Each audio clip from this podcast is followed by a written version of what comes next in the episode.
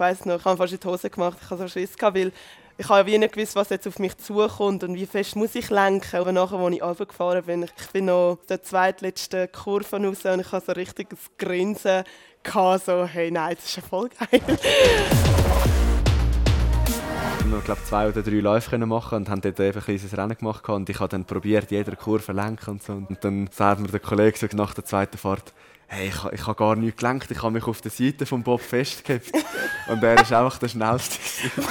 und dann habe ich dann mal gemerkt, okay, ich muss vielleicht ein bisschen weniger an der Steuerseile ziehen. Mehr Wissen über die Sporthighlights vom Wochenende. Das ist die Aufwärmrunde, der Podcast von SRF Sport.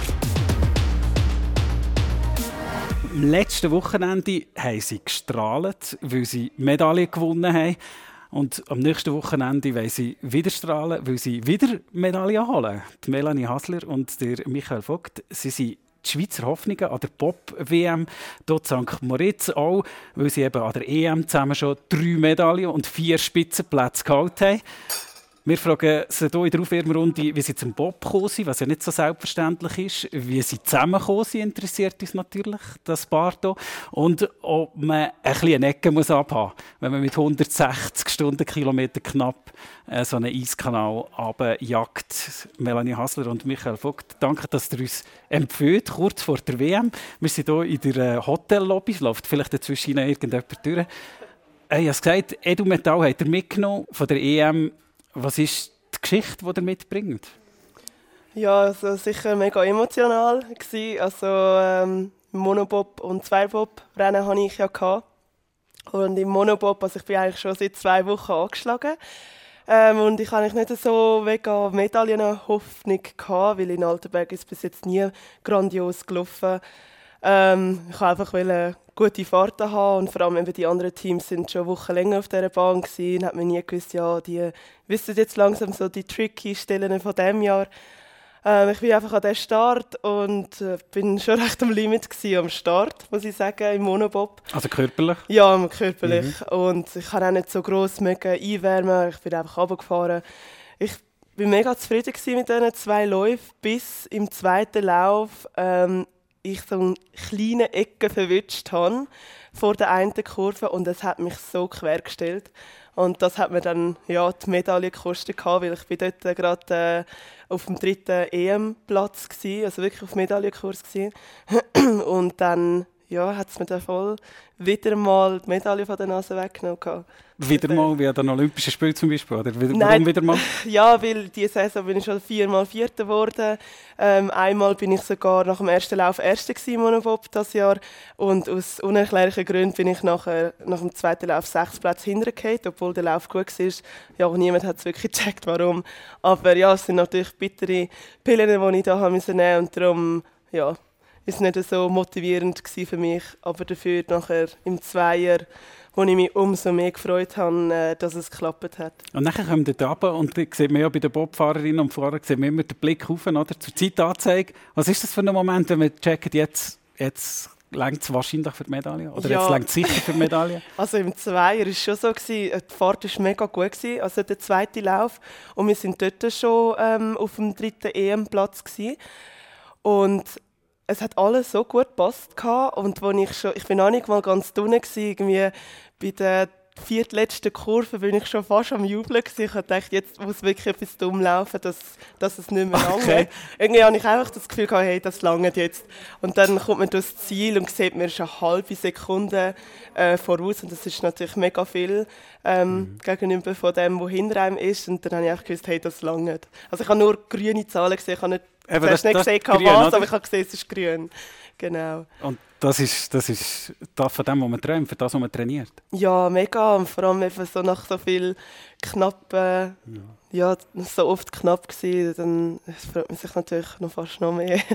Silber und Bronze hat der Michael Vogt gehabt. Herzliche Gratulation. Gerade zweimal Edu Metall. Was ist die Geschichte von, von, von Altenberg, die ihr mitbringt? Hierher? St. Ja, Moritz? also eben, bei uns ist es sicher speziell, wir haben ja die erste Altenberg-Woche ausgelassen und nachher sind wir äh, auf Altenberg gegangen und die Bahn war extrem schnell im ersten Training schon. Äh, es ist, Altenberg ist eine sehr anspruchsvolle Bahn, ist immer äh, relativ, ja ich sage jetzt mal, alle sind relativ nervös, wenn man da oben am Start steht. Und es ist dann aber bei uns eigentlich wirklich gerade von Anfang an wieder super gelaufen. Wir haben am Anfang im ersten Training zwei Zweierfahrten gemacht und nachher gerade eine Viererfahrt. Und Viererfahren ist in Altenberg nochmal ein bisschen Next Level, sagen wir jetzt mal so, weil ja, eben, es ist, wenn dir ein Fehler passiert, dann bist du nachher einfach nur noch am Kämpfen, dass wirklich nicht stürzt ist. Und bei uns ist eigentlich wirklich, die Fahrt ist auch super gelaufen im Vierer. Und ja, wenn man nachher den Schwung dann eigentlich mitnehmen kann, ist natürlich für uns gerade super gewesen, für auf der Rennbahn. Und wir haben im Zweier eigentlich die Saison wirklich immer gut können mitheben und ja, ist natürlich dann auch das Ziel gewesen, dass wir dort an der EM dann auch eine Medaille holen können. Und natürlich umso schöner, dass wir dann gegen die Deutschen auf ihrer Bahn eigentlich dann so wirklich so gut haben können mitheben, weil ja, es ist nicht selbstverständlich in Altenberg sind die Deutschen geschichtsmäßig immer sehr gut, weil äh, es ist am Francesco Friedrich seine Heimbahn. er ist einer der stärksten Bobpiloten. Ever? Ever, ja. Und ihn geschlagen? Ja, logisch, er ist angeschlagen, aber trotzdem, wir haben, äh, in der Bahn haben wir sehr gut mitmögen, wenn nicht sogar, dass wir schneller waren als die Deutschen und das ist sicher äh, sehr erfreulich gewesen. Und eben wieder mit dem Schwung mitnehmen ist natürlich nachher super gewesen für einen Vierer. Ähm, ist auch ganz klar unser Ziel, dort eine Medaille zu holen. Wie bei der Melanie sind wir dort immer ein bisschen ja, knapp hinter den Podestrennen gewesen. Es hat immer knapp nicht gelangen gehabt immer wegen kleinen dummen Fehlern in den letzten Rennen und jetzt hat es wirklich eigentlich äh, zweimal super zusammengepasst gehabt. Wir haben zwei fast perfekte Fahrten gehabt, sind auch dort wieder sehr viel schneller als die Deutschen, was uns natürlich auch wieder erfreut, weil eben die Deutschen sind einfach das Maß aller Dinge und dass wir jetzt das Wochenende eigentlich so gut haben können mit ihnen mitheben, das hat uns natürlich zusätzlich zu diesen Medaillen noch sehr gefreut gehabt. Vor allem auf diesen deutschen Bahnen. Ja. das ist fast eine Majestätsbeleidigung, oder? ja, kann man so sagen.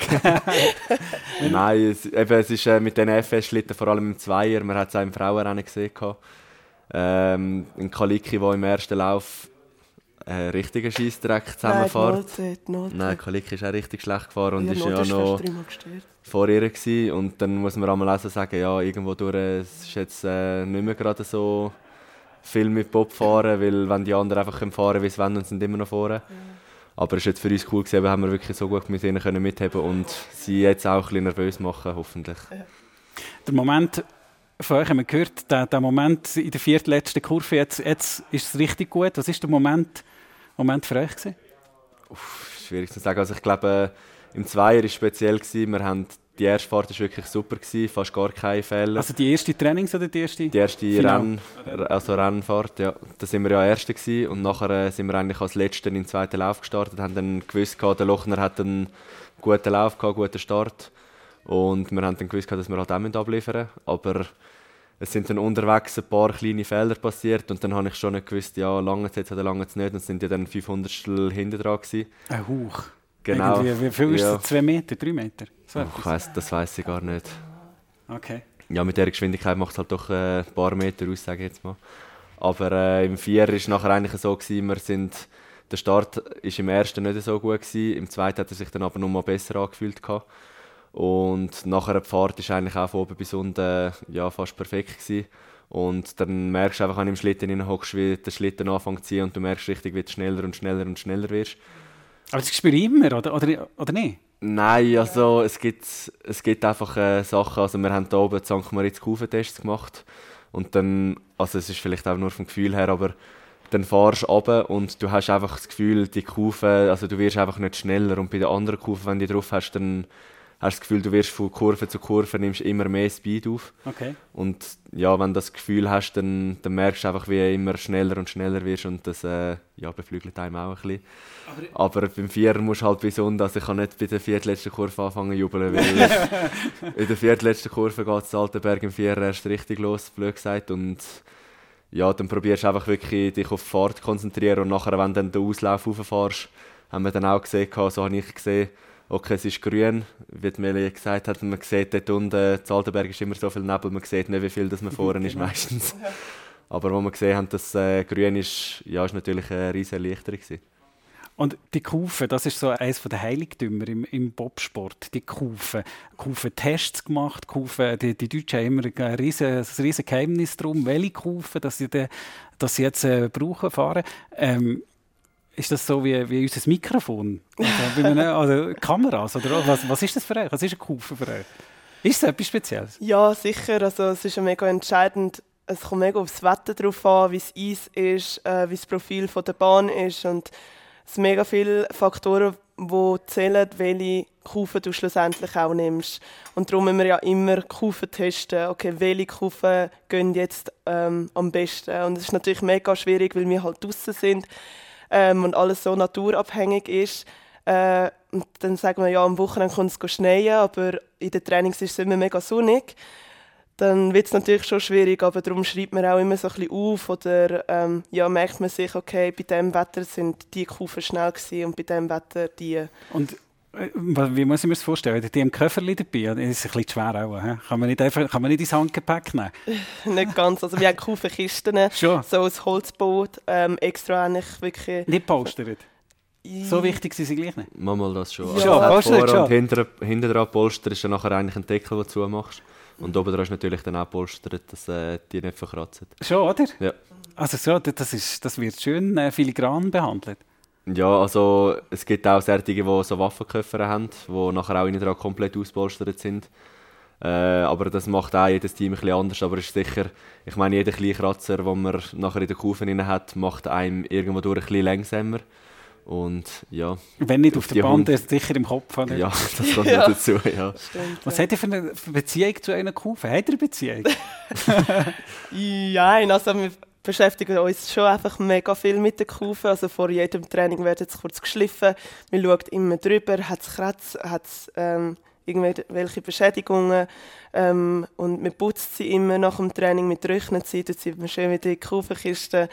Ähm, ja, Und macht das eine Pilotin, Pilot oder, oder macht das das Team? Nein, das macht dann schon das Team. Ja. Also das schon dann immer vor und nach dem Training, wo man die Kufen zusammen drauf tut und ähm, nach dem Training wieder abnimmt.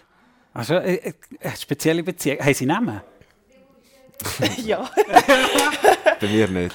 Also, nein, eigentlich, eigentlich ähm, nur eine Kufe bei mir, weil es gibt ja wie mehrere Hersteller und irgendwann ist, ja, braucht man so ein bisschen mal, soll ich sagen, eine Ordnung, was ist welche Kufe, und damit Äh, auch es wird einfacher. Ja, genau, damit auch die Anschieberinnen und so zum Teil wissen, oh, okay, wir nehmen dann die Kufe und ich, ich tue es einmal am Deckel dann auch noch anschreiben. Und wie heißen sie? Also das eine, das eine heißt Müsli. und ja, die keine Ahnung, ist irgendwie so ganz klar, okay, das ist dann in dieser Ki- Kiste. Aber wenn ich dann immer sage, ja, das ist von dem Hersteller und von dem Hersteller haben wir drei, dann Ah, ist es immer so, okay, wählen dann. Und Gut, Müsli. Und Müsli. warum Müsli? ich weiß es, ich weiß es im Fall nicht. Keine Geschichte dazu.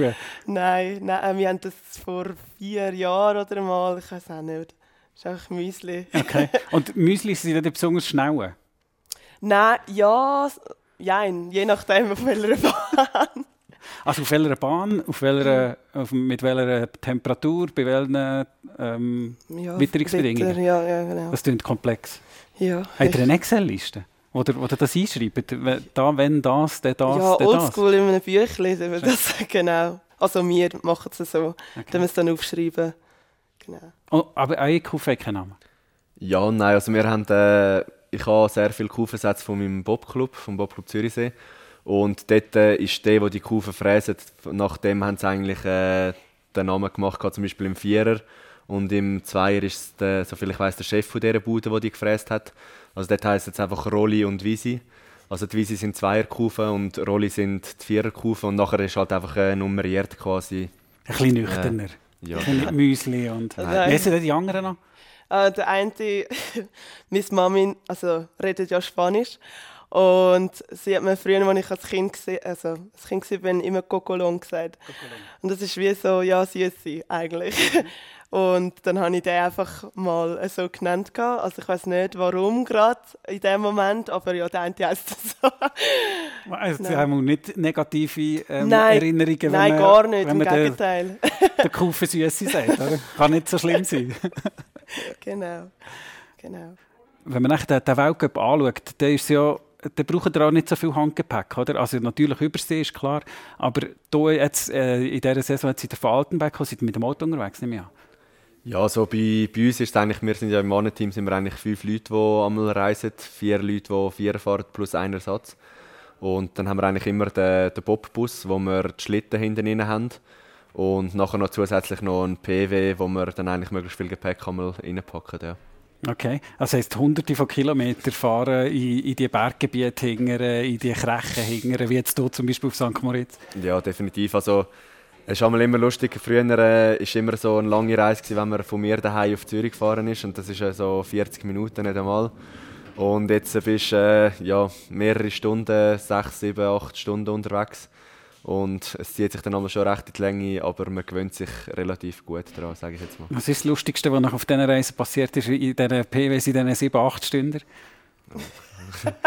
also lustig. ähm, es, wo wir jetzt, vor, also vor zwei Wochen sind wir hier in St. Moritz und haben ja irgendwie eine neun Stunden Fahrt auf Altenberg gehabt. Und nachher sind wir durch Tschechien und mega viele Teams fahren irgendwie nicht so gerne durch Tschechien, aber für uns war es so, gewesen, wir sind eine Stunde schneller, kommen wir fahren durch Tschechien. Hey, und nachher ist irgendwie so eine Leitplanke oder so ein riesiges Gerüst auf der Autobahn gewesen. Wir sind so irgendwie schon sieben Stunden gefahren, es ist dunkel, bist müde. Hey, und dann äh, meine Anschieberin ist gefahren und ich so, stopp, stopp, warte. Und sie hat es irgendwie nicht gesehen. Ich habe nur gesehen, dass recht so äh, Autos gestanden sind mit dem Warnblinker. Und ich dachte, hey, was ist das? Ich schaue auf die Straße. Ich so, hä, was ist das? Und ich gemeint, so, weißt du, das ist so im Boden irgendwie eine Markierung ja, oder so. Ja, ja. Und dann ist sie voll ausgewichen. Ich habe gemeint, jetzt kippen wir mit dem ganzen Bus. Aber dann ist sie nur noch mit einem Rad irgendwie über das ganze Gelände. Und ich habe gedacht, jetzt platzt dann das Rad. Also es ist nicht mega lustig, aber im Nachhinein ist es... Dramatisch so Ja, ja, aber, aber alles gut ausgegangen? Ja, zum Glück. sie hat das irgendwie umfahren, ich weiß nicht, wie das gegangen ist. Es ist so schnell gegangen, aber ähm, ja, es hat recht kumpelt. Vor allem, wir waren ja vollgeladen mit Köffern, Kufen, zwei Pops, alles. Also richtig schwer. Und da merkst du dann schon, wenn du mal scharfe Kurven machst. Genau. Noch nie so dramatisch unterwegs gewesen? Ja, also ich glaube, wenn man so viel auf der Straße ist, dann erlebt man immer wieder so, so brenzlige Situationen.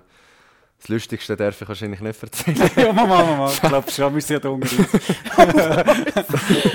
Nein, also wir haben mal, wo wir, ich weiß gar nicht, ob das vor zwei Jahren war, sind wir in Sigulda in Lettland. Und die Frauen haben dann können heimfliegen und die Männer haben dann zu unserem Bedauern müssen mit dem Bus heimfahren oh, vom Verband. Nach dem, direkt nach dem Rennen. Und ja, ich weiß gar nicht, von Sigulda heimfahrst du etwa 24 Stunden, fast 23. Und ja, man kann sich dann ein bisschen selber vorstellen. Wir sind, ich weiß gar nicht mehr, wie viele das wir waren. Wir hatten einen Bobbus mit zwei Schlitten hinten rein, plus vom Verband noch so einen VW-Bus, der hinten dran zwei Sitzreihen drin hatte. Relativ übermüdet gewesen, äh, dumme Ideen im Kopf. Und dann sind wir einfach losgefahren. Ähm, WC-Pause hat es am Anfang mal nicht gegeben. also wir sagen wir mal, wir haben nicht angehalten. oh nein! also unterwegs? Nein, es ist äh, sehr lustig. Und es ist nur beim Mann gegangen? Ja, definitiv. Mhm. Ja. Okay. Nein, ist sehr lustig. Aber eben, wenn man so viel auf der Straße ist, ich glaube, man erlebt immer wieder lustige Sachen, darum ist es mega schwierig, um, äh, um jetzt etwas rauszupicken, aber das ist sicher etwas vom Lustigsten. Aber es gehört zu eurem Alltag, oder? Als, als Pop-Profis im Winter, die fünf Monate, die ihr habt, die sind vollgepackt. Unter anderem mit Autofahren, oder? Das ist nachher nicht so luxuriös wie, wie die Fußballer, die auch nur 30 Kilometer gefühlt fliegen. Leider nicht. Nein, also ich, ich meine, bei uns ist immer äh, alles mit sehr viel Reisen verbunden. Jetzt auch, als wir in Amerika waren, äh, du fliegst von Ort zu Ort, du hast Reisen wieder am Flughafen. Das sind meistens auch so zwei, drei Stunden, sagen wir jetzt mal, das geht eigentlich noch. Ich persönlich, ich habe es lieber, wenn man fliegt, weil dann kannst du in den Flüger reinhocken, bist dort, ähm, kannst dein Zeug machen, kannst einen Film schauen, kannst schlafen, kannst etwas lesen. Und äh, beim Autofahren hast du das halt nicht. Und ja, ich meine, wir fahren äh, von Woche zu Woche müssen wir an den nächsten Ort fahren und das sind meistens immer eben so um die acht Stunden, wo man fährt. Und ja. Eben, wir, wir, wir telefoniert letzte Woche und haben gesagt, ja, irgendwann ist im Verlauf der Nacht äh, sind wir, äh, sind wir da irgendwann wieder äh, zu St. Moritz von Altenberg her. Eben der 9 Stunden, den wir jetzt gehört haben, das, das ist krass, viel Auto fahren. Ja, mega. Also ich habe, als ich das Navi eingestellt habe jetzt für St. Moritz, sind ich einfach so 808 Kilometer und dann dachte ich so. Und das Lustige ist, wir haben, ich habe immer wieder geschaut, wie lange man hat, also je nachdem, wenn man abfährt. Und wir haben halt von St. Moritz auf Altenberg müssen über München gehen, weil ich äh, Kufen musste abholen Und dann Das ist halt- auch noch? Ja, und das ist dann neun Stunden, also fast mehr als neun Stunden.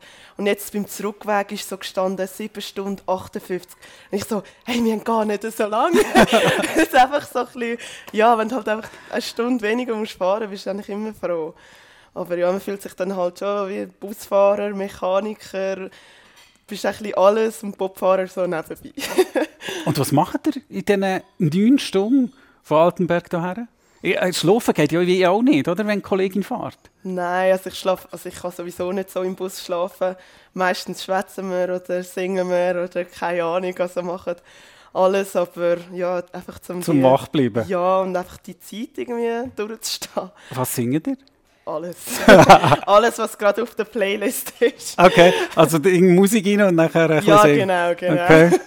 Und ihr im, im, äh, im Mannenkonvoi? Ja, definitiv nicht singen. ähm, ja, also wir sind jetzt, als wir von Altenberg dahin gefahren sind, haben wir jetzt äh, gemacht, dass wir einen Zwischenstopp machen, weil die Frauen ja am Morgen Rennen gehabt und dann können am Mittag abfahren. Für uns ist es ein bisschen blöd gewesen. Wir haben erst um halb drei am Nachmittag Rennen gehabt. Und bis wir dann von Altenberg losgefahren sind, sind ist es glaube ich irgendwie fast sieben gewesen. Weil wir müssen ja nach dem Rennen ist, haben wir jetzt noch Siegerehrung gehabt. Zum Glück. Blöderweise. ist natürlich auch schön, aber eben für das andere ist es nachher wieder äh, ein kleiner Nachteil. Ähm, manchmal hast du noch Materialkontrolle, Dopingkontrolle, halt alles so Sachen, die dann nachher alles noch viel länger machen. Und ähm, eben, es war nachher 7 gewesen, bis wir abgefahren sind und ein Anschieber, der Sandra, hat dann schon früh ein Hotel eigentlich organisiert, also schon unter der Woche, weil wir gewusst haben, es wird spät. Weil ihr gehofft habt, dass die Siegerrede kommt. Ja, es wäre auch sonst spät geworden.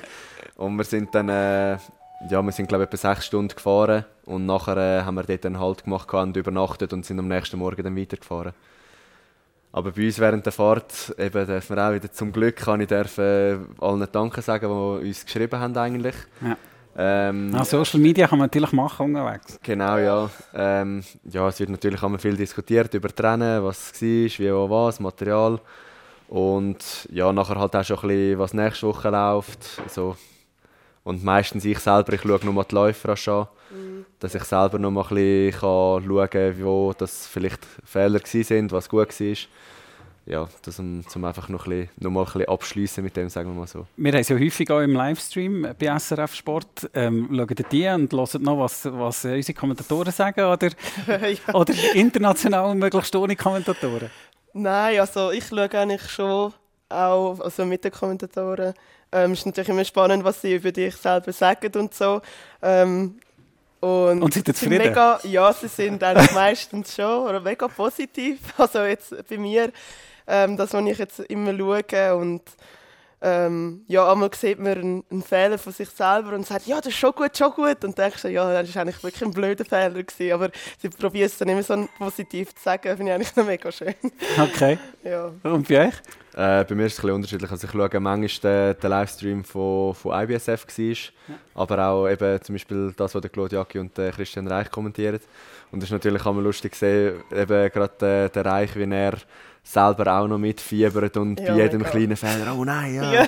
das war jetzt scheiße gewesen und oh, ja. Und es ist, schon, also es ist noch lustig, einmal dort dann nochmal reinzuhören nach dem Rennen. Wenn, wenn ihr es nachher anschaut, wenn ihr nachher die Fahrt schaut, tun tun euch die, Fe- tun euch die Fehler weh? Äh, kommt darauf an, was für ein Fehler das war. Sagen wir mal so. Wir haben äh, zum Teil kleine Fehler, sagen wir mal, wo nicht viel dafür kannst, wo irgendwo durch auch ein bisschen Pech ist. Aber es gibt halt auch Fehler, die wirklich einfach dumm sind, wenn du wirklich einen Fahrfehler machst. Und die ärgern einen natürlich dann im Nachhinein schon auch ein bisschen. Und insgesamt sind auch zufrieden mit den Urteilen, die sie, was sie fällen? Der Claude und der Christian Reich. manchmal mehr, manchmal Manchmal- weniger. Ich glaube, für sie ist es sehr schwierig. Der Reich ist jetzt auch schon eine Zeit lang nicht mehr selber gefahren. Ähm, es hat sich in den letzten Jahren, zwei, drei Jahren, sehr viel getan. Gerade auch was Kufen anbelangt, Material und alles. Als ich angefangen habe, Bob zu fahren, das ist, äh, es ist auch schon ein paar Jahre her, ähm, ich konnte das Material können vom Rico Peter übernehmen. Er ist äh, auch beim gleichen Bobclub. Ähm, die breiteste Kufe, die wir dort hatten, war ein 5,5er Kufe. gewesen. Und das war dort schon so, gewesen, das ist äh, die Kufe. Die, die sind wir eigentlich jedes Rennen gefahren, also wirklich jedes Rennen. Und dann ist irgendwann ist mal so gewesen, hey, die anderen fahren alle breitere Kufen, also größere Radien. Und dann haben wir irgendwann auch mal von BTC, also der Schlittenhersteller von Lettland, haben wir dann eine Kufe bestellt, einen 6,5er. Und dann ist die viel besser gelaufen als die, als die 5,5er Kufe. Und dann haben wir auch wieder gedacht, okay, das ist die Kufe. Und ja, das ist schon ein riesiger Unterschied, das ist schon 1 mm mehr Radius. Und es ist schon dort für dich selber ist immer so, wenn du eine breitere Kufe fährst, hast du weniger Kontrolle, hast auch ein bisschen Angst am Anfang. Aber ist mehr so? Genau, mhm. also es schiebt dich einfach mehr, mhm. wenn du lenkst, passiert einfach weniger. Mhm. Und nachher... Äh, Dafür gleitet es besser, logischerweise? Genau, hast weniger Widerstand, weil mhm. sie nicht so weit einsauft. Mhm. Und nachher war es so, gewesen, ja okay, jetzt, äh, jetzt fühle ich mich wohl mit dieser Kufe. Dann haben wir eine 7er Kufe gekauft. Okay.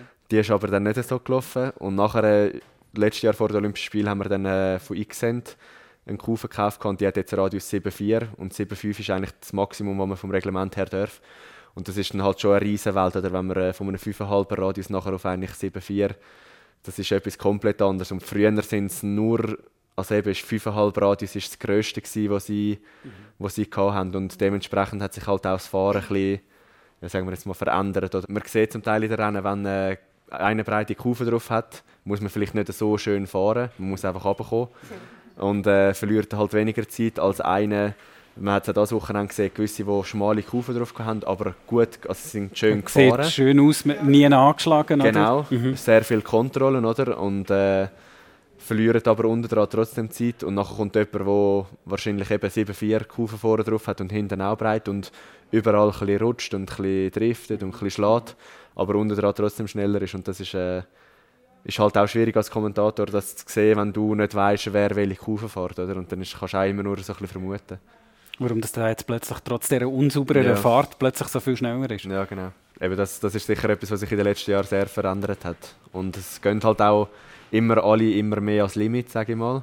Jetzt weil, sind wir schon am Limit. Mit 7,4, jetzt ja. kann man gar nicht mehr breiter. Ähm, eben dort suchst du halt immer noch, wo etwas geht und sie haben dann halt damals das Gefühl, die, die schmalen Kufen sind immer noch die schnellsten. Es ist auch lustig, wenn man da raufkommt auf St. Moritz. St. Moritz ist bekannt dafür, dass man da eher tendenziell ein bisschen schmäler fährt. Okay. Wieso auch immer. Das hat sich in den letzten Jahren so ein bisschen gezeigt, auch bei uns. Und nachher kommst du da rauf und dann sind die alten Bobfahrer da und dann sagen sie immer, ja, wir hätten noch schnelle Kufen und so, wir hätten noch schnelle Kufen. so, ja, was für eine denn? Ja, äh, fünfeinhalber oder fünfer und dann sagst du, ach. So breit sind meine Hinterkufen. Hinterkufen sind immer schmäh also einiges schmäler als die vorne. Okay. Ja, und dann, Obwohl man ja vorne lenkt. Ja. Ja. Also es ist bei uns so, du probierst halt hinten dran die Stabilität zu haben, dass der, das Heck nicht ausbricht. Und äh, darum gehst du hinten dran schmäler. Und vorne dran, eben beim Lenken verleidet es halt ein bisschen mehr. Und dort probierst du so breit zu gehen wie möglich, dass wenn du lenkst, dass du weniger Widerstand hast, eben nachher, weil halt die schmalen Kufen, die greifen viel mehr ins Eis rein. Ja, eben ist lieb gemeint von ihnen, aber mit diesen Kufen magst du heutzutage halt einfach, ja, magst du nicht mehr mit. okay. Ja. Die sagen, Jetzt hier St. Moritz, das ist ja die einzige Natureisbahn, die es noch mittlerweile gibt. Was ist, was ist anders dort St. Moritz? Ja, also sicher die Kondition von dem, vom Eis. Es ist sicher anderes Eis auch und die ganze Bahn wird ja jedes Jahr wieder neu gebaut. Das heißt, Kurven die äh, stehen nicht jedes Jahr gleich. Man muss jedes Jahr wieder schauen, okay, wo sind jetzt da die tricky Stellen, wo... Aber verändert sich das grundlegend? Mit dem, dass also etwa gleich ist sie, oder? Also ja, natürlich. Macht nicht eine links und eine rechts? Nein, nein, nein. Also das Grundkonzept ist ja, das immer ist das Gleiche. Das Gleiche. Genau. genau. Aber zum Teil weiss nicht, sind die Kurven ein bisschen enger, ein bisschen, ein bisschen offener und das ändert sich natürlich auch zum Teil vom Programm, vom Lenkprogramm. Okay. Und äh, das macht es natürlich auch mega spannend. Äh, leider haben wir so auch keinen Heimvorteil. Also wir können jetzt nicht irgendwie im Oktober da kommen und äh, zig Hunderte von Fahrten machen, sondern wir nehmen eigentlich immer zwischen Weihnachten und Neujahr meistens die Zeit kommt schnell da rauf für so vier Tage fahren und dann äh, ja, ist das schon mit dem Vorteil, wenn man überhaupt kann. Jetzt eben zum Beispiel dieses Jahr ähm, ist es viel zu warm und es ist immer äh, ja, das Training abgesagt worden. Bahn macht ja auch erst eigentlich nach Weihnachten meistens auf, weil es halt vorher einfach von den Temperaturen nicht möglich ist, dass äh, das alles kannst aufstellen und das alles durchgefroren ist. Also jetzt ist es ziemlich kalt. Ich denke, jetzt haben sie auch gute Bedingungen für, für die Bahn, oder? Ja, also es ist eigentlich jedes Jahr in den letzten Jahren, seit, eben auch wieder seit ich Bob fahre, ist immer so gewesen, es ist ein Kälteeinbruch gekommen, dann haben sie angefangen die Bahn zu bauen und dann hast du gedacht, wow, dieses Jahr werden sie cool. richtig früh fertig. Und nachher äh, auf Weihnachten hin wieder plus wieder 5 warm. Grad und dann, ja, also das Jahr sind wir jetzt auch raufgekommen und wir haben einfach, glaube, zwei, drei Tage nicht können fahren und nachher wenigstens dann noch vier Fahrten können machen. Aber ist St. Moritz das erste Mal, das berühmte erste Mal im Bob gewesen? Ja, für mich Schon. schon. Also ich bin ja das erste Mal als Anschieberin mitgekommen. Also bei mir war es einfach so, gewesen, sitz mal rein. Aber das war äh, das Eagles, gewesen, also das Österreich. Und das mit der Sabina Hafner. Gewesen. Und sie äh, hat mir dort einfach erklärt, was ich muss machen muss, wenn ich mich muss heben muss, was, was ich muss machen wenn wir stürzen. Und ich bin natürlich schon am Start. Oh je, das Start- werde ich gar nicht wissen. Nein. Das werde ich gar nicht hören. Und ich bin dann schon dort am, Start gesehen. Ich hatte schon ein bisschen Schiss. Gehabt, aber ich habe gewusst, ähm, die fährt gut, also wird alles gut sein und so. Hoffentlich. Ja, hoffentlich. Und ich habe mir die Bahn eingeprägt, einfach genau äh, gemerkt, wo geht es durch, äh, damit ich weiß, wo ich bin und weiß, wenn ich muss bremsen muss, weil ich kann ja nicht einfach raus schauen. Also ich könnte schon, aber das tut ein bisschen weh. Ähm, und nachher, ja, das erste Mal, als ich nachher selber gefahren bin, ist dann schon da in St. Moritz mit dem Monobob, aber nicht vom oberen Start, sondern es gibt ja noch einen tieferen Start, dort, kurz vor dem Horseschuh. Und ist das etwas, wo du sagen, das würde ich mich immer daran erinnern Oder ist das, ist das weg? Nein, also ich kann mich mega gut noch daran erinnern, als ich das erste Mal Und, wie ist es? Ja, mega cool.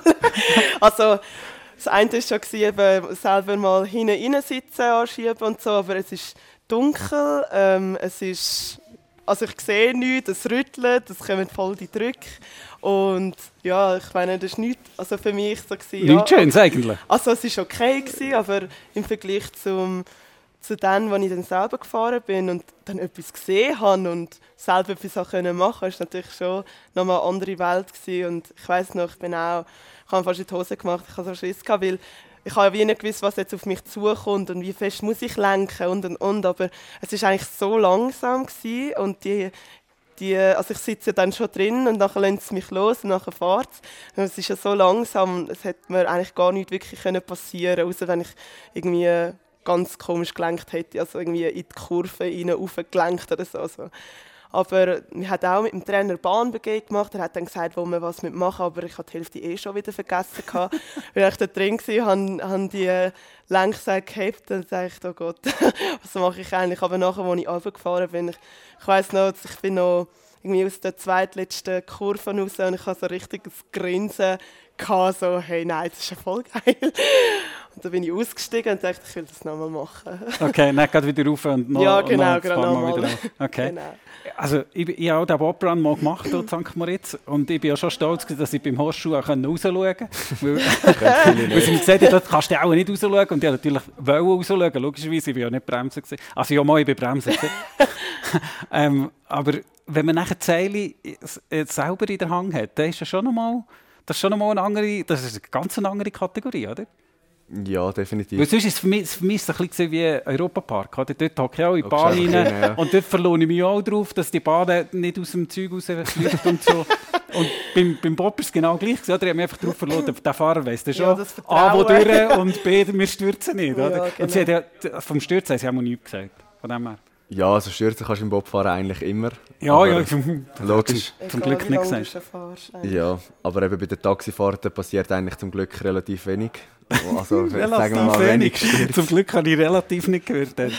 Ja, das, also es äh, passiert immer wieder Stürze beim Taxifahren und diese Saison haben sie jetzt glaube schon zwei oder drei Stürze gehabt. Okay. Relativ viel. Keine Werbung halt- jetzt gerade. Ja, Für die, die halt- jetzt wollen gehen es ist normalerweise sehr sicher. Ja, eben, sie Ja. haben halt Anfang der Saison, eben, also wo sie dann endlich können Taxifahrten machen ist Bahn sehr speziell gestanden an gewissen Orten, Okay. wo auch wir nachher, ich meine, es ist nochmal etwas anderes, ob du mit einem Taxischlitten oder mit einem Rennschlitten fährst.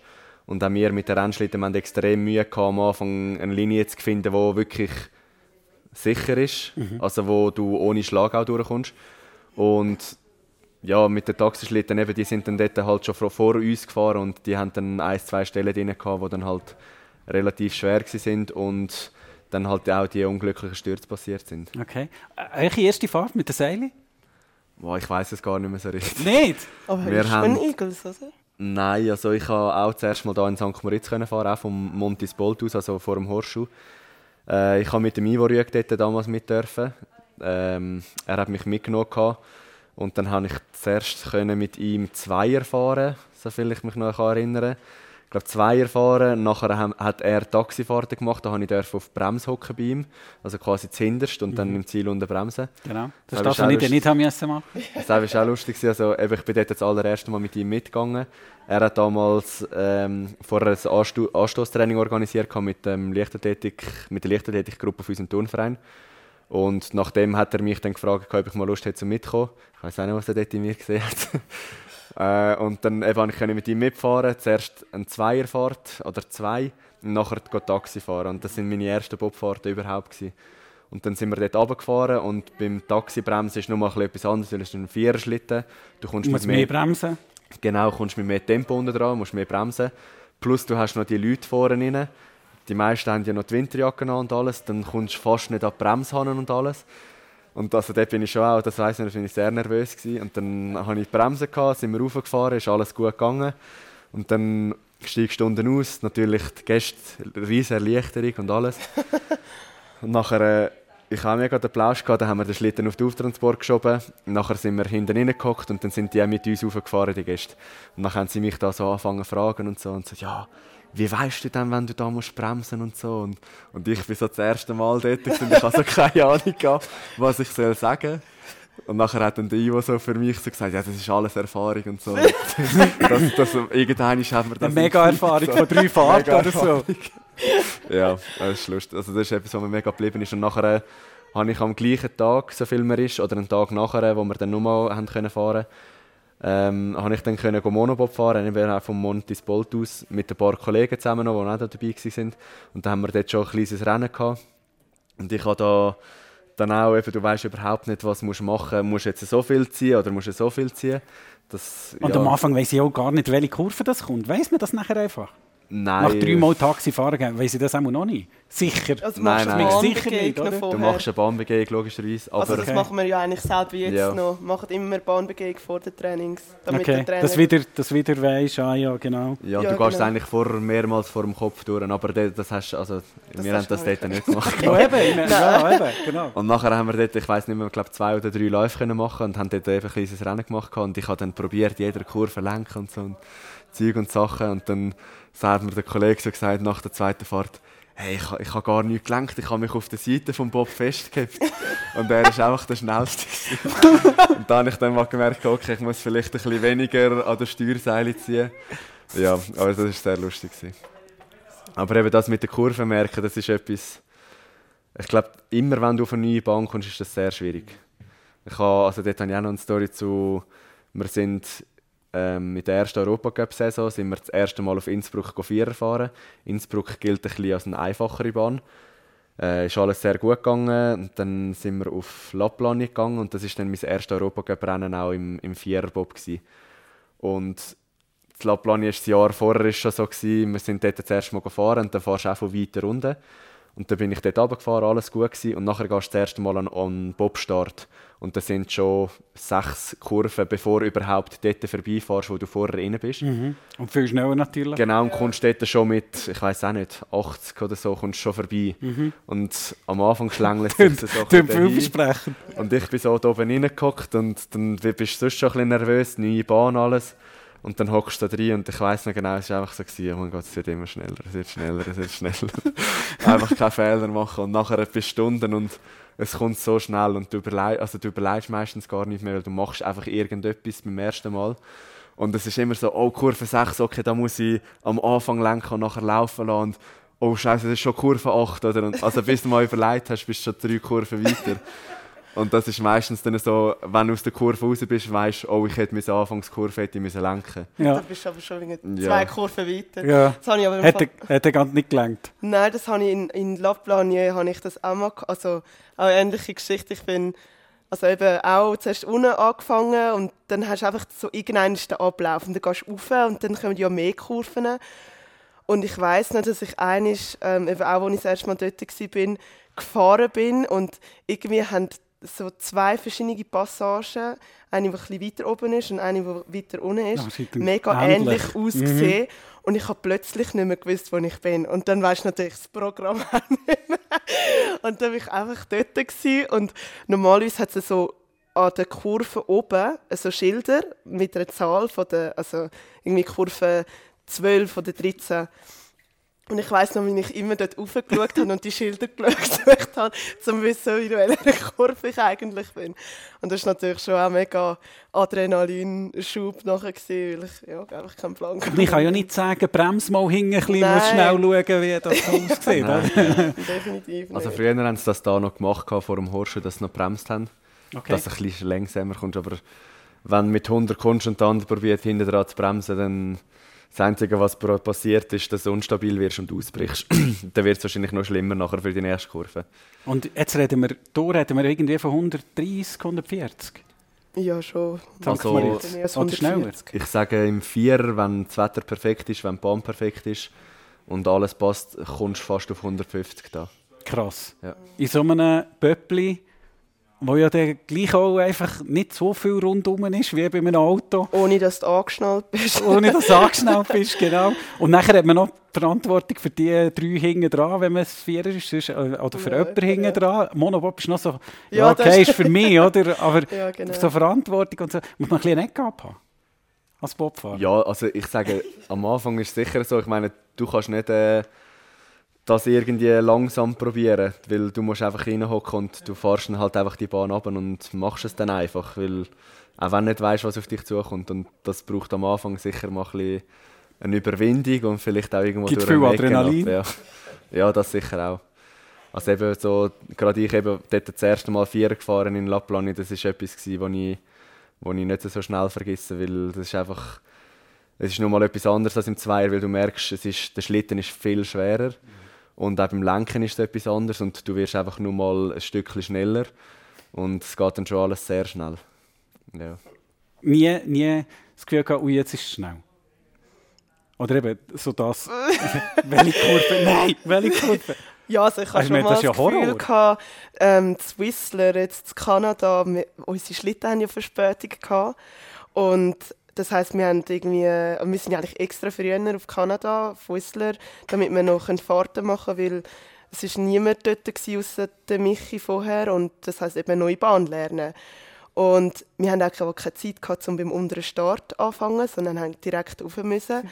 Und am Tag, wo eigentlich die Schlitten dann endlich da waren, also wirklich einen Tag vor dem North Americans Gap, haben wir noch drei Fahrten können machen und ich weiß ich bin dort runtergefahren und das ist, du musst natürlich mega so oft wie möglich die Bahn im Kopf durchgehen, damit du nicht in Panik gehst, ähm, wenn du runterfährst mit, also der Monobob ist ja noch gegangen, glaube 130, aber mit dem Zweier dann auch über 140, 145 und dann bin ich dort runter und dann habe ich schon gemerkt, hey, das geht ja mega schnell. Vor allem an diesem Tag war so Bahnrekord Bahn. Gewesen. Also die Bahn ist so gut gestanden, das Eis war so schnell. Gewesen, dass Hätte nicht unbedingt müssen sein. Nein, definitiv nicht. Aber es ist gut gegangen, aber dort hatte ich wirklich auch das Gefühl, gehabt, das kann man viel zu schnell. Weil wenn du das erste Mal auf einer Bahn bist und deine Augen sich da noch nicht gewöhnt haben, dann kommt dir alles viel schneller vor.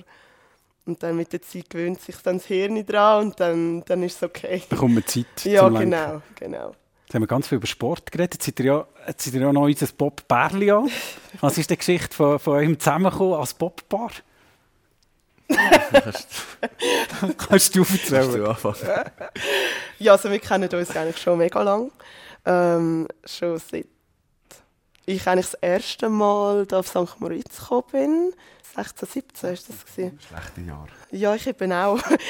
ähm, auf jeden Fall irgendwie schon 5, 6 Jahre. Und wir haben es eigentlich immer mega gut gehabt von Anfang an und so, aber es war nie irgendwie irgendetwas oder so. Ähm, irgendwann ist dann, ja, haben wir es auch immer besser gehabt. Also, wir haben auch gemerkt, also erst nachher im Weltcup und ich nachher im Europacup. Da gibt es nicht so Und- viele Berührungspunkte. Nein, gar nicht. Ähm, und dann irgendwann ist jetzt vom letzten Jahr ähm, ist halt Olympiasaison gewesen. Wir hat ja einen gewissen Druck gehabt und so. Wir sind so ein bisschen beide in der gleichen Position gewesen. und ist natürlich, wir sind so viel unterwegs und es ist natürlich immer schön, wenn jemand einem versteht, sage ich jetzt mal so, weiß mit was man ein bisschen zu kämpfen hat und so und immer wieder mal miteinander geredet und so und dann ja irgendwann ist dann ja hat man gemerkt ja dass mehr, dass mehr um ja genau und ähm, dann vor allem so nach Olympia wo dann so alles mal so vorbei ist, wo man sich dann ein bisschen mehr ausgesprochen hat. Das hat ein bisschen gefunkt. Oder was hast du noch ergänzt? Ich weiß nicht ergänzen, ist gut. Hast alles richtig gesagt. Gut. Alles richtig. Ja. Ja. Wie, ich, ich kann mir vorstellen, es macht es ja schöner, jetzt auch zusammen unterwegs zu sein. Es macht es aber auch komplizierter, weil ihr seid ja noch in einem Vierer-Team, in einem Zweier-Team, nachher im Nationalteam. Ihr seid schon ständige Teams unterwegs. Jetzt seid ihr noch als Paar auch noch als, noch als Zusatzteam. Ja. Macht es schöner oder komplizierter? Ich sage, bis jetzt, bis jetzt ist es sehr gut aufgegangen. Also wir haben, äh, in Amerika zum Beispiel haben wir eigentlich immer zusammen ein Zimmer gehabt, weil es gerade auch perfekt eigentlich aufgegangen ist. Also ich bin quasi bei den Frauen im Haus gewesen. Ähm, wir haben zusammen ein Okay. Zimmer gehabt. Und also eben dort haben wir eigentlich meistens so komplette Häuser gehabt, die wir dann gemietet haben. Und haben auch selber gekocht gehabt. Und ich bin dann aber eigentlich den Tag durch bin ich bei den Jungs gewesen. Und nachher am Abend haben wir dann eigentlich einfach äh, ja, das Zimmer zusammen gehabt und haben am gleichen Ort geschlafen gehabt. Und es ist eigentlich bis jetzt wirklich sehr gut aufgegangen, weil dann ja, irgendwann ist nach dem Tag bist du dann auch froh, kannst, äh, kannst ins Bett, blöd gesagt, kannst mit jemandem mal über etwas anderes reden. Aber geht denn das, wenn, wenn die Partnerin auch Bob ist? Ja, also Über muss anderes reden? Ja. Ja, ja. Ja, sagen, bis jetzt haben wir immer ein anderes Thema gefunden. ja. Also Nein, ja, eben, dann, dann hast du mal auch etwas anderes im Kopf, weil sonst ist halt wirklich sehr viel, wenn du einfach nur immer das Pop im Kopf hast. Irgendwann ist- zerfrisst es dich ein bisschen und raubt dir auch die Energie. Und darum ist bis jetzt sehr schön gewesen, eben, hast du am Abend einfach mal zum Beispiel über die Ferien können reden oder keine Ahnung, über irgendetwas, Kameras. Kameras, wo irgendwo im Internet etwas wieder gelesen hast oder keine, ja, einfach irgendwelche andere Themen. Aber macht ihr das ganz bewusst oder, oder ergibt sich das Nein. nachher einfach? Ich glaube, das ergibt sich, weil also ich meine, wir haben schon auch über das Bobfahren und so geredet, aber also nicht irgendwie speziell über das Material, aber mehr, wie es einem geht, was geht einem im Kopf rum, also erst mehr so, aber jetzt nicht über Linien vom Fahren oder eben Material oder so. Und das, irgendwie passiert das automatisch, da hat man irgendwie schon genug gehabt und dann schaltet man einfach ab und dann redet man über etwas ganz anderes. Und das ist jetzt eigentlich mega gut gegangen so mit dem Team. Eben, wir probieren immer wirklich am Tag mit dem Team etwas zu machen. Da seht ihr euch nicht? Heisst das, oder wie? Nein, wir, sehen- also gesehen sehen wir uns immer, weil eben die Männer und Frauen sind immer am gleichen Ort, haben gleich Training und alles. Ähm, und auch bei den, bei den Trainings an der Bahn sind wir immer gerade nacheinander. Also es ist immer nationenweise. Und es macht es natürlich auch mega schön, dass man weiß, ah, okay, er ist da. Auch wenn ich jetzt nicht bei ihm bin direkt, aber er ist da. Und wie er gesagt hat, dann bist du dann eigentlich auch mega froh, wenn du dann am Abend ins Zimmer kannst und weißt, ist da. Und ist der äh, das Gleiche auf der einen Seite, aber jetzt, zum Beispiel die Männer sind ja schwerer, durch das auch schneller. Kann man da überhaupt Linien, könnt ihr Linien besprechen? Mm, Also, ich sage jetzt mal, beim Zweier geht das, so plus minus sicher. Er lacht dort. Ja, das Ja, Linie. bei Mono sage ich ihr einfach irgendetwas, aber ich habe selber keine Ahnung. Mono, hast du mir noch nie etwas gesagt? Mono, nicht. Eben darum meine ich, eben Zweier geht das. Ja. Aber ich merke selber vom Zweier auf den Mono, das sind ja zwei verschiedene Linien für mich. Und das ist ja bei ihm auch mit dem Vierer und dem Zweier, darum eher nicht, aber so beim Zweier schon. Das heisst, über Pop-Linien und so könnt ihr gar nicht so viel reden. Redet ihr auch gar nicht so viel? Ja, ab und zu, also einmal schaut man Video, also er schaut Ich sage, Seb ist eher vielleicht während dem Training mal. Ja, ja.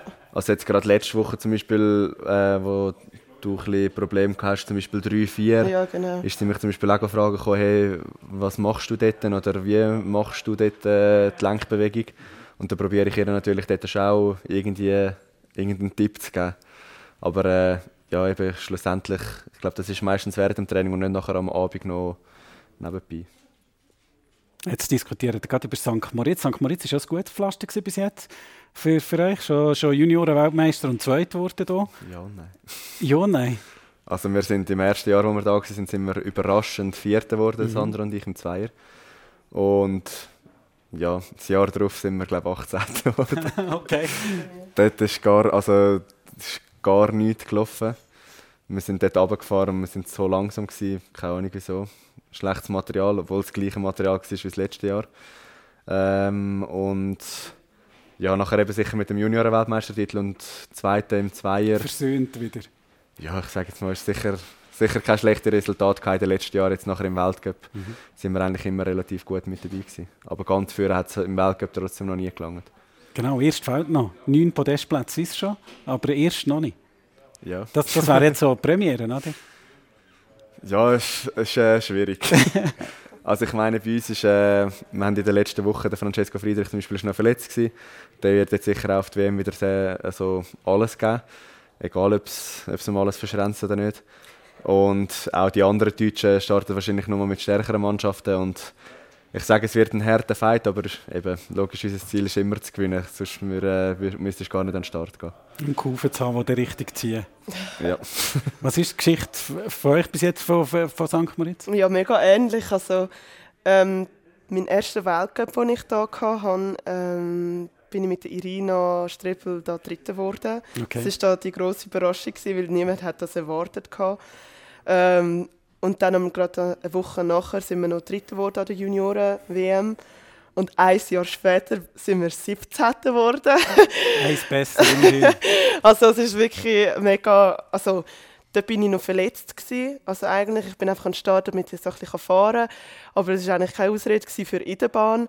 Ähm, Im Monobob hat es für EM dort äh, nur für den vierten, also nur, ist eigentlich eine gute Platzierung gewesen, aber für den vierten Platz wieder mal äh, gelangt gehabt und nachher beim Zweier 17. geworden, also in der Weltcup-Wertung. Und das ist natürlich dann schon ein bisschen ja, bitter gewesen, weil es ist gerade das letzte Rennen von den Olympischen Spielen. Und ja, jetzt hoffe ich, dass das wieder ein gutes Jahr ist. Und dass man Sich abwechselt. Ja, genau. Und nachher nach, nach diesem Jahr dann einfach gut weiter. Ja, genau, einfach so weiterfahren. genau.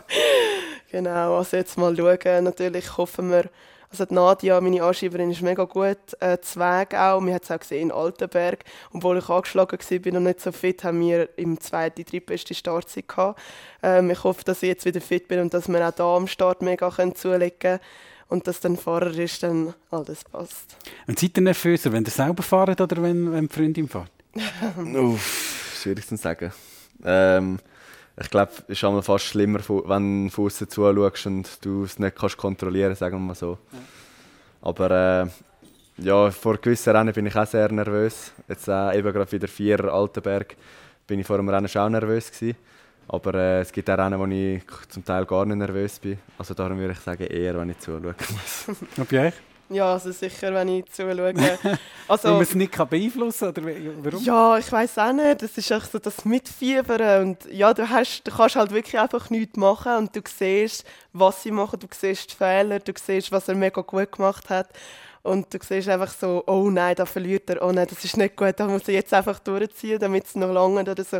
Also du fühlst halt richtig mit, als wärst du selber im Schlitten. Und ich denke, ja, also bei mir ist es sicher, wenn ich zuschaue, schlimmer. Was, ähm, was wünsche ich euch? Was wünsche ich euch für eine, für eine Geschichte hier in St. Moritz fürs Wochenende? Also ich habe gelernt, Sportler tun mir nicht viel Glück wünschen, sondern viel Erfolg. So wie bin ich anfangen. Ja, also ich glaube eben, bei uns ist ganz klar das Ziel, dass wir eigentlich eine Medaille holen. Im Zweier wie auch im Vierer. Also eins von beidem sicher. Ja, also ich träume natürlich schon auch von einer Medaille. Also bei uns hat es immer wieder mal für weit vorne gelangt und immer so knapp mal nicht für eine Medaille. Aber ähm, ja, wie der Michi schon sagt, die Deutschen werden mega, also sicher auch dominieren. Bei uns Frauen werden jetzt äh, vier Deutsche am Start sein. Es sind alle mega stark auch am Start. Ähm, aber ich glaube, da können wir sicher auch mal mitheben. Und dann hat es noch andere, eben wie zum Beispiel die Amerikanerin Kelly Humphreys, wo schon vorzeitig im Kindergarten bin. Ähm, auch sicher mega Konkurrenz wird sein. Also es, ist, es ist ein harter Kampf, aber wir haben uns schon ein paar Mal bewiesen und hoffen, dass es auch für das Wochenende oder die nächsten zwei Wochenende lange wird. Da wünsche ich euch das Strahlen wieder, wenn der Trievil Sanger im Ziel ist, ja, weil es genau. dir besonders gut gegangen ist. Möglichst, möglichst nervös, oder? weil dann geht es ja um etwas, wenn es nervös ist. Genau. Und nachher sichere Autofahrten wünsche ich euch auch noch. Ja, Nichts, was im Weg steht. Danke viel, viel mal, dass ihr euch Zeit genommen Danke, ich. Jetzt sind wir, glaube definitiv warm für die Pop-WM, die in St. Moritz ist. An diesem Wochenende Zweier und für Mono. euch Mono. Genau.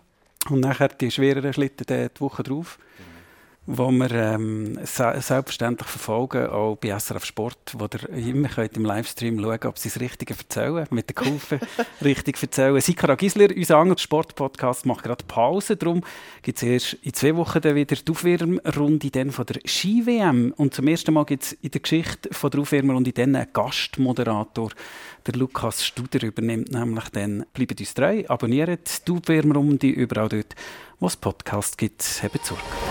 Aufwärmrunde. Moderation und Produktion Rito Held. Projektverantwortung Jan Petzold.